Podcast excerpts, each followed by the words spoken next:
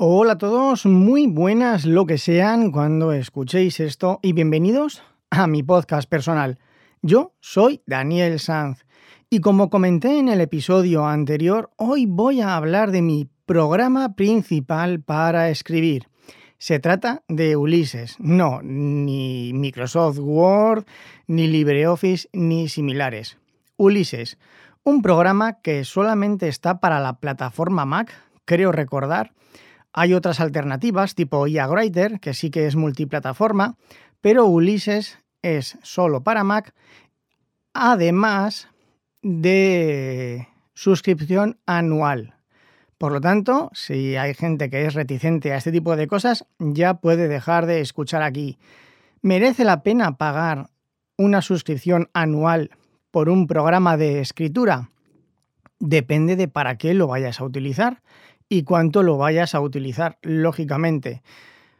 Yo comencé a, utilizar Ulises en su versión 2, luego sacaron la versión 3, que es la actual, pero ya no tiene versiones, porque ya pasó al formato de suscripción y entonces digamos que lo que es la versión ya no se lleva tanto. ¿Qué aporta?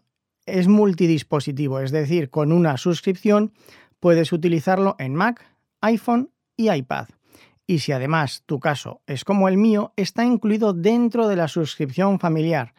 Por lo tanto, yo pago la suscripción y los otros cuatro miembros de mi familia, de la familia de Apple, lo pueden utilizar. Esto ya son detalles, pero yo simplemente los comento por si os interesa, ¿vale? Ahora vamos ya con lo que es el programa. ¿Por qué yo utilizo Ulises y no utilizo otro? En primer lugar, debo decir que yo lo he utilizado en dos tandas. Primero lo utilicé cuando tenía el blog El Telar del Geek para escribir allí todos los artículos y tenerlos accesibles en distintos sitios. Luego se pasó al formato de suscripción y dejé de pagarlo. Digo, no, no me compensa.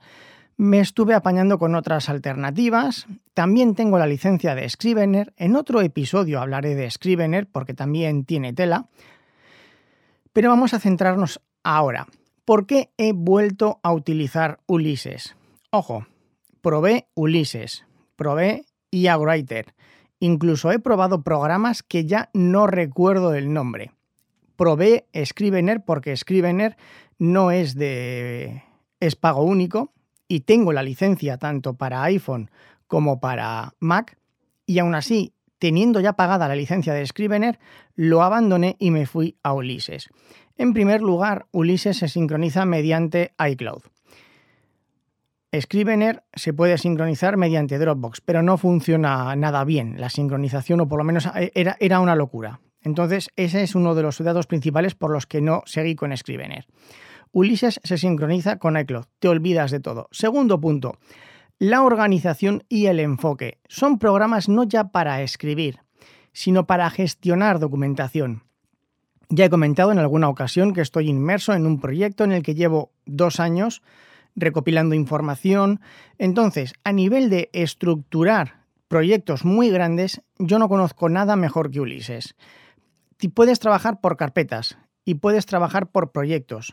Puedes adjuntar documentación y luego, como utiliza el formato Markdown, que no es el formato Markdown como tal, ya hablaremos de esto en otra ocasión, que Adrián Perales se pone muy pesadito.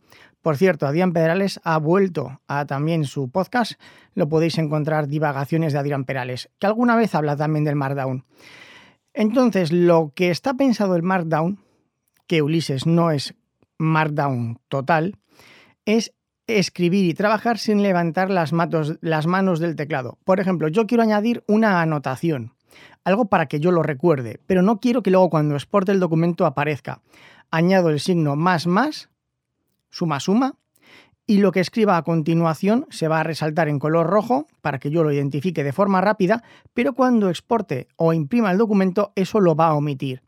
Son pequeños detalles o añadir almohadilla o doble almohadilla o triple almohadilla para los distintos niveles de encabezamiento. Son pequeños detalles, pero lo que a mí más me importó, porque esto, como digo, son detalles que hablaré en otro episodio más en profundidad sobre esto, es la organización.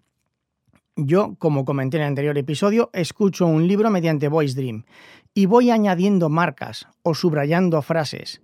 ¿Qué es lo que hago cuando me he terminado el libro? Por una parte, exporto el libro en formato plano TXT y por otra, exporto solamente, solamente lo que yo he subrayado, las anotaciones.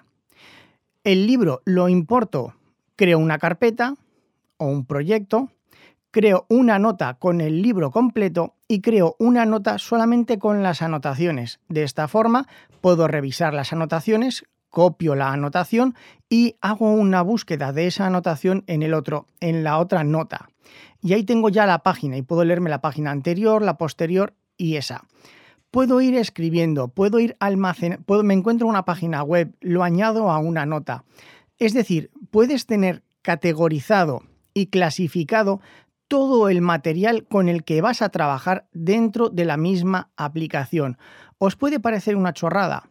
Puede ser, pero a mí me viene francamente bien. Sobre todo, si estás trabajando en un libro, puedes crear un proyecto, que, una hoja, que sea un capítulo, otro proyecto es el segundo capítulo. De esta forma lo tienes como por bloques y es más fácil moverlo de un lado para otro, cambiar el orden y a la hora de importar puedes elegir en qué orden lo quieres exportar. Son, esto es algo muy genérico, ¿vale? Quiero que lo tengáis en cuenta. Y son este tipo de detalles los que a mí me llaman la flexibilidad de la organización y las posibilidades de almacenar.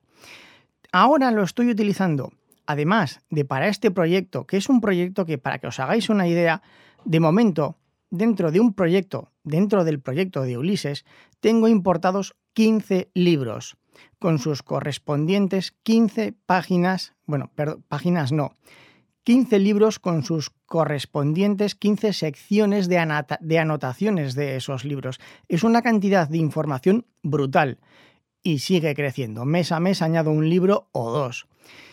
Es una locura manejar toda esa información. Por eso, poder coger y con un simplemente ratón arrastrar esto aquí, esto aquí, cambiar la organización, a mí me vuelve loco.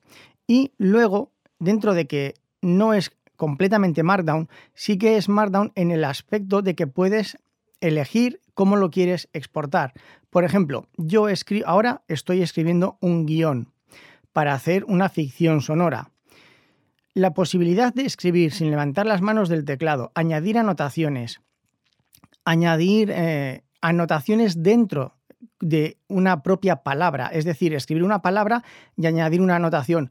Cuando se diga esta frase, gritar o susurrar o lo que sea, los nombres de los personajes, las ubicaciones, los cambios de escenario, los cambios de interior, añadir los efectos de sonido que tú quieres utilizar y que luego cuando muestres la versión para que la lea el locutor, que todo eso desaparezca y solo quede su texto.